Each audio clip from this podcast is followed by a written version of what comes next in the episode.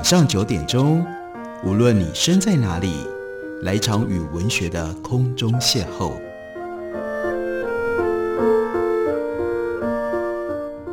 杨照谈书，邀您一同遨游文学世界，认识古今中外的经典之作。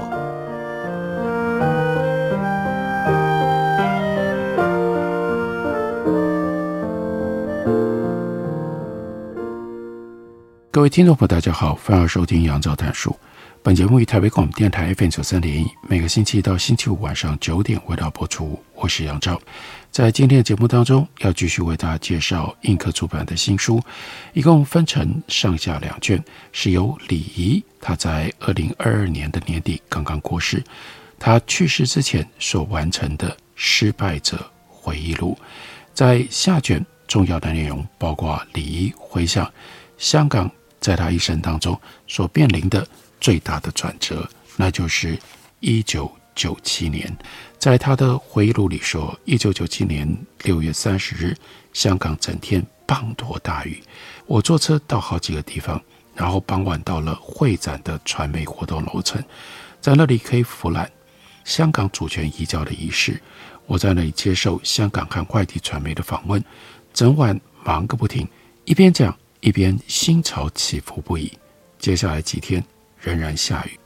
他还语带讽刺地说：“有忽然爱国的人士哦，因为回归祖国，这个时候就故意必须要表态，显示自己有多爱国了。就是这种人，他们就说好语象征中国一血国耻。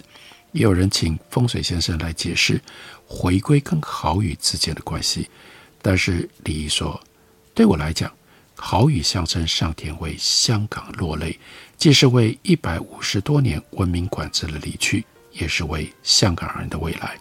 李毅在一九九七年七月号的他自己所编的、所办的九十年代杂志上写了一篇文章，题目是以感激心情告别殖民主义。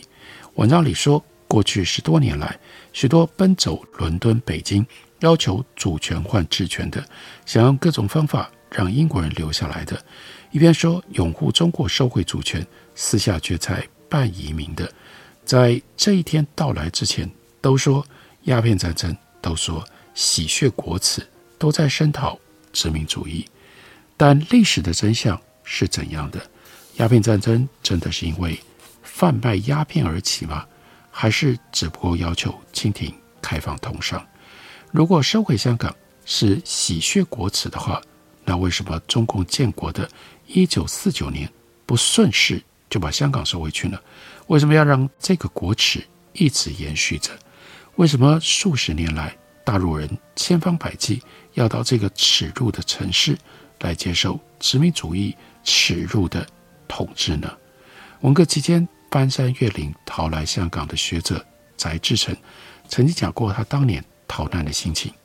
当他走到精疲力尽。而还没有到边境的时候，他根据从小在大陆所学的历史常识，忍不住想：哎呀，为什么满清政府不更腐败一点？如果多割一点地，我这个时候不就已经到边境上了吗？如果中共建国几十年，大陆搞得比香港好，人民有自由、人权、安居乐业，那大陆人为什么还会想要逃来香港？香港又有谁会在中共收回香港的前景下，去跑到国外去移民呢？中国著名的报人徐铸成就对李毅说：“过去能够对中国的政治社会发挥舆论监督功能，靠的都是租界的保护伞；而中共建国之后，就转而靠香港舆论对大陆用外转内的这种批评了。”作家刘文艳也曾经跟李毅说。要感谢鸦片战争了，没有鸦片战争就没有香港，就没有过去四十年香港舆论对于中国权力的监察。在一九九七年六月三十日这一天的傍晚，电视播放末代港督彭定康和他的家人在细雨纷纷当中离开港督府。英国的国歌《天佑女王》奏乐了之后，乐队接着演奏。通常在告别一年的时候所唱的《苏格兰民谣《Auld Lang Syne》，不少市民主动到港督府前相送。接着大雨倾盆，港督彭定康在天马舰旁的看台上，眼含泪光发表情真意切的简短演说。他感谢香港市民对他的厚待，并且说英国对日后的香港仍然不会放弃责任，并且祝首位行政长官董建华好运。可惜彭定康说这句话的时候，董建华竟然不在场。为什么呢？因为他在机场接机啊，他要去接待分成两班飞机飞来的中国主席江泽民和中国总理李鹏。李仪说：“坦诚地讲，当我们看到殖民主义告别离去的场合，我也含着泪光。如果没有殖民主义，我们何尝可以享有自由、法治、人权？香港何来优秀的文官制度？何来没有受民族主义和意识形态左右的务实管理？如果香港早就回归中国，我们又怎么能够避过反右、大跃进、大饥荒、文革等等一连串的灾难呢？香港人又怎么能够在法律的保障下发挥个人所长？他说：“不错，英国人在统治香港时期也得到一些好处，但毕竟留下来的法律制度管理和规则平等的社会，给香港人所带来的好处更多。如果香港人都只是用势利眼去讴歌未来，而对留下来的一切没有表达感激之情，那么李毅就说：我想那些留下来的好处大概也保不住了。他说：也许不应该感激殖民主义。”而是要感激英国的文明带给香港的一切。那天晚上，吸引全世界各地一共八千名记者来采访。有外国记者说，在这个年代，将一个文明的资本主义地方交还给一个共产党专政的国家，是完全没有潜力的。中国中央电视台对香港回归的报道，那是另外一套。他刻意列去了港督彭定康告别仪式，而着重。解放军进驻香港，香港各界欢迎港人庆祝回归。江泽民、李鹏君临天下般参加交接典礼，然后就是北京和全国各大城市盛大庆祝，载歌载舞，似乎像一九四九年毛泽东进北京城时候那样庆祝解放，炫耀中共洗血国耻。但香港街头在大雨当中一片平静。市民多半留在家里，也许会看电视转播交接典礼，也许过平常日子，等待命运的安排。一位二十来岁的女子在机场被问到主权交接的盛典的时候，她就说：“一个铺张的婚礼不等于婚姻幸福，两个人结婚最重要的是看有没有未来。回归也一样，最重要的不是盛况空前，而是之后会怎么样啊？”这个时候，李一在编辑九十年代九七年七月号，他说：“我收到自学经济学友人的一本书，在扉页上写着：我们常说外国人做到的，中国人也一定做到。困难是外国人不做的，中国人未必不做。”这句话就成了香港之后怎样的观察焦点。在英国统治的时期，港督几乎是只身而来，一个人。他只管维护规则底下的平等，其他事情他尽可能不做。毛泽东在文革的时候说：“香港还是那样子，意思是继续英国的治理，中共可以什么事都不做。但主权到手了之后，要中共真正五十年不变，继续英国统治的时候那样许多事尽可能不做，那中共就未必不做，还不止如此，是一定会去做。”在壮观而做作的回归欢声当中，李仪说：“我已经想到了香港的宿命。当年许多市民到港督府前去送别彭定康。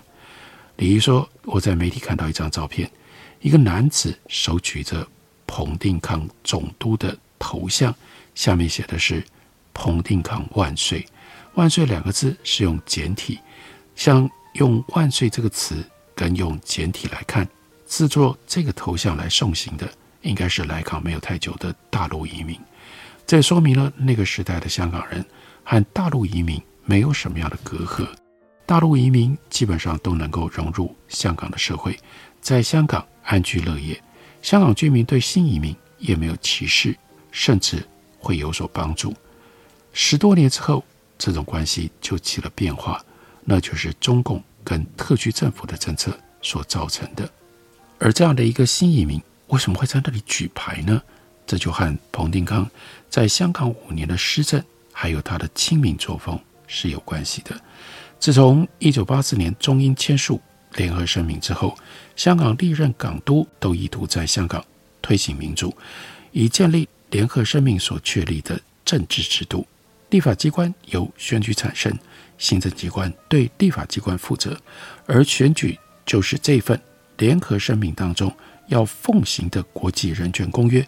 普及而平等这样的选举，殖民地政府希望在离开之前建立行政当局间接向选民负责的民主制度，并开始运行，让九七之后能够延续，来保障香港人的自由人权。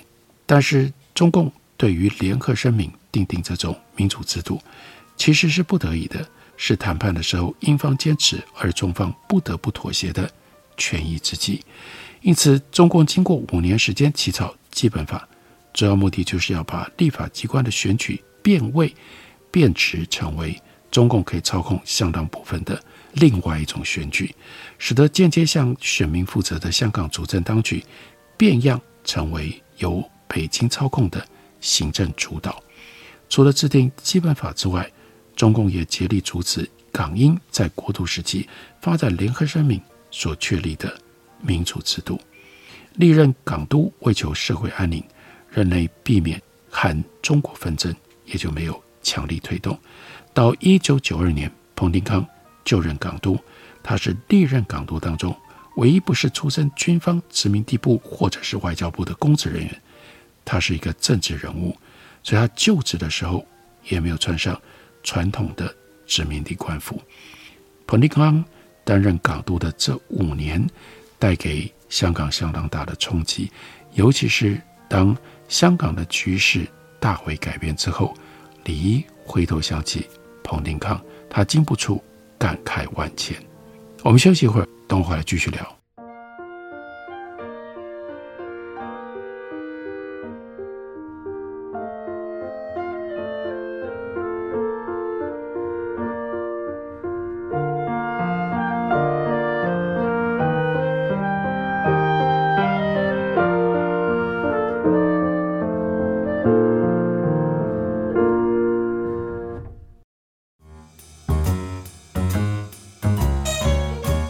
收听台北广播电台 FM 九三点一 AM 一一三四，让你的心情嗨起来。大家好，我是林少维。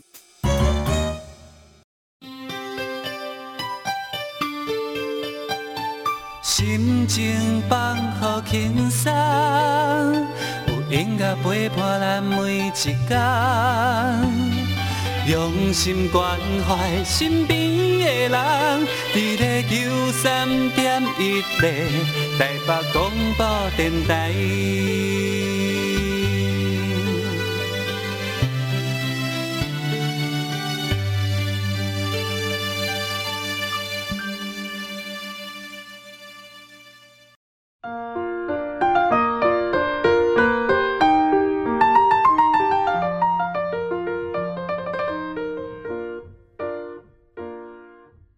感谢您继续收听《杨照谈书》。本节目以台北广播电台 FM 九三点一，每个星期一到星期五晚上九点，为大家播出到九点半。今天为大家介绍的，这是印刻出版的新书《李仪的失败者回忆录》。我们特别介绍在下卷当中重要的内容。下卷中，李仪回忆了他自己所创办的重要的杂志，使得他拥有这么高的在香港以及在海外乃至于在台湾名声的。那就是七十年代和九十年代，而到了一九九八年的时候，他决定把九十年代这本杂志呢也让它停刊。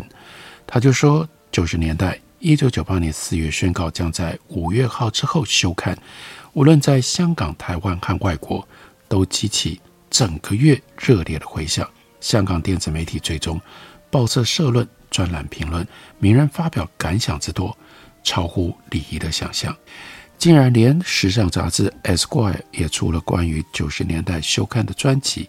九十年代也收到了历来许多作者的回忆文章，还有雪片一般的读者来信。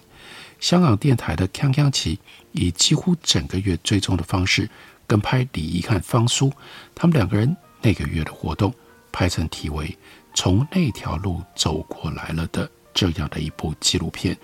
一周刊的文字记者和摄影记者不止在香港采访，还追随李仪去台湾，为了写一篇关于九十年代休刊的报道。社会对于休刊的回响有点像追悼会上人们的讲话，都是溢美之词，没有批评王者的声音。实际上，李仪说：“我主编这杂志二十八年多，怎么可能没有错误或者是不足的地方呢？”他又回想。九十年代的一位作者，旅日的刘丽儿，他在九十年代写文章的时候用的笔名是李婉。他在文章里面说，日本报纸和许多常年读这本杂志的日本朋友就问说，没有九十年代，香港怎么办？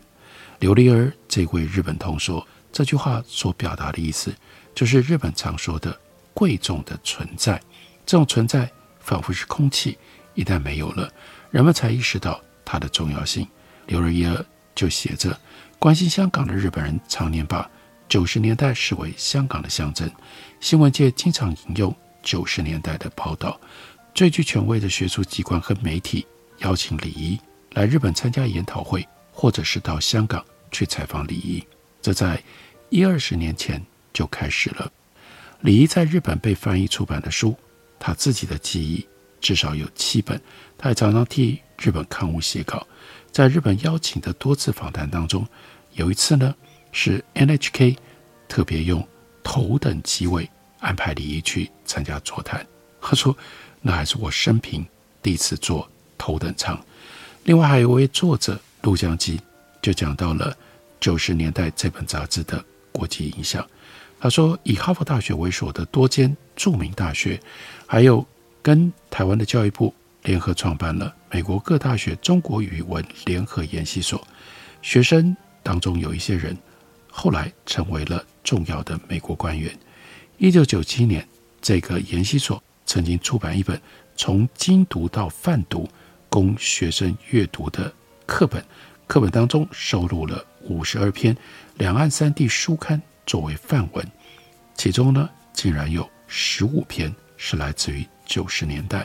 将近三分之一是收入最多范文的媒体。当然，台湾的报刊也有很多报道评论九十年代休刊。著名的评论家司马文武在文章里面就说，这本杂志是华人社会的言论重镇，从左派转变成为一份善尽知识分子原则评论中国时政的刊物。他关心台湾党外运动，当时仍然在戒严高压之下的台湾。必须从这本香港杂志当中才能了解自身台湾到底发生了什么事。休刊号刊登了四月十日在台湾举行的一场两岸关系新框架研讨会。参加这场研讨会的包括主席是沈君山，另外当时担任政大教授的马英九，民进党前副秘书长陈忠信，民进党立委林浊水，还有台大教授周仰山。当时这些重量级意见领袖都谈到了他们和九十年代这本杂志的渊源。陈忠信说，他在美丽岛事件受审的时候，其中的一个重要的罪状就是他们查到他看七十年代杂志。周仰山说，他高中就开始看七十年代，几乎每一期都翻阅过。马英九则说，他在美国念书的时候是看七十年代长大的，尽管他们曾经办过批判。七十年代学生刊物，但因为七十年代杂志的刺激，让马英九思考了很多问题，发挥了很大的启示作用。沈君山则是在开场白跟结束语当中说了一些感性的话。沈君山说：“办杂志是艰苦的行业，办有原则的杂志是更艰苦的行业。办有原则而以探讨中国或两岸问题为主旨的杂志。”那就更更艰苦了。李毅先生坚持了二十八年，天下没有不散的宴席，但他的贡献，历史自有公论，路永远没有白走的。九十年代有他历史性的角色，我想在座各位朋友，无论政治立场，都会同意这一点。而当时担任高雄市长的吴敦义也写了一封信给九十年代对于停刊，表达了不胜扼腕。他称九十年代善尽言责，评论时政都是本着知识分子的道德勇气，向来是香港言论独立、崇尚自由的重要标杆。香港《明报》则发表了社评说，九十年代是一份立足香港、放眼中国的政论杂志。许多关心中国跟香港政治发展的人，不管是否认同这本刊物杂志的观点，也都曾经是。他的读者，最特别的是中联办前身新华社的前台湾事务部部长黄文放。不用说，他既是中共党员，更是负责台湾事务的干部。他也写了一篇叫做《李仪和共产党的三十年恩怨》。在文章里说，不管人们是接受他、认同他，还是反对他，都只能实事求是地承认，李一和他主持的九十年代。在相当程度上影响着海外一整代知识分子的政治思维。关心政治、关注中国发展的海外知识分子，从大学校长到一般留学生，很少人是全然没有看过这本杂志的。黄文芳在文章当中就提到了七零年代跑调期间，多批台湾留学生他们去北京，黄文芳曾经陪同其中的一批和周恩来谈话，周恩来多次提到。七十年代和李仪都是肯定的话。后来李仪和左派的分裂，黄文芳认为那是李仪和海外知识分子不了解共产党，而党对于海外知识分子的思想变化也不了解，缺乏宽松宽容政策所造成的结果。所以黄文芳特别在文章当中对于这样的一份决裂深感遗憾。另外，当时负责新闻界跟统战文化界的中共党员罗福也写了一篇文章，说中共香港工委曾经派他做说客，去劝李仪不要转向，不要离开左派的阵营。他说：“我奉命去了，但无结果复命。初时尚觉万喜，最终则承认，七十年代的自立而独立是一条出于幽谷还于乔木的正道，而不是邪路。”如果继续在矮檐下，难道有机会可以成为引人注目的九十年代吗？九十年代周刊号刊登了许多作者的文章，回顾他们跟七十年代、九十年代这两本杂志的渊源。他说，有一些是我们长期的专栏作者，有一些在中港台问题最为炽热时代来稿比较多的作者，好多年没有联络了，周刊。又勾引了他们的回忆。当时看到这些来稿，心里也觉得很不舍。一些作者在当年替杂志写稿的时候已经颇为有名，但更多的作者却是有才华卓识，但只在七十年代杂志面世的时候才找到发挥写作的平台。以后虽然已经在某一些中文报刊上发表过文章，但是在七十年代、九十年代杂志上。才放出异彩，而这种人往往又是跟保钓运动有关联的。一九七一年十月底，联合国大会通过恢复中华人民共和国在联合国之合法权利案，台湾的中华民国政府退出联合国。那个时候，中国大陆仍然处于文革时期，几乎所有知识人还没有从监狱、牛棚或者是干校当中解放出来。恢复联合国席位之后，需要相当数量的翻译人员，包括口译和笔译。中共要到哪里去找这些人呢？正好那个时候保钓运动兴起不到一年，所以中共就广邀保钓人士去联合国工作。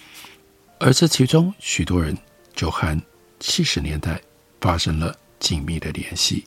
联合国工作属于高薪优差。对大部分留学美加、有硕士、博士学位的人才来说，工作量相当低，所以他们大部分的时间就在看书写作。而七十年代就是他们发表的地方，有一些专栏作者因此而成名出书，并且一直提供这两本杂志稿件，一直到李仪决定休刊为止。这一段回忆等于是李仪他自己总结，他办杂志二十八年，究竟办出了什么样的杂志？相对的，也就是从这样的回忆跟这样的记录，我们了解李仪他特殊的历史地位。也就因为这样，他的这本《失败者的回忆录》就有了不一样的定位和不一样的分量。所以在节目当中，借由连续四集的节目，将这本书《失败者回忆录》介绍给大家，推荐给大家。感谢你的收听，我们明天同一时间再会。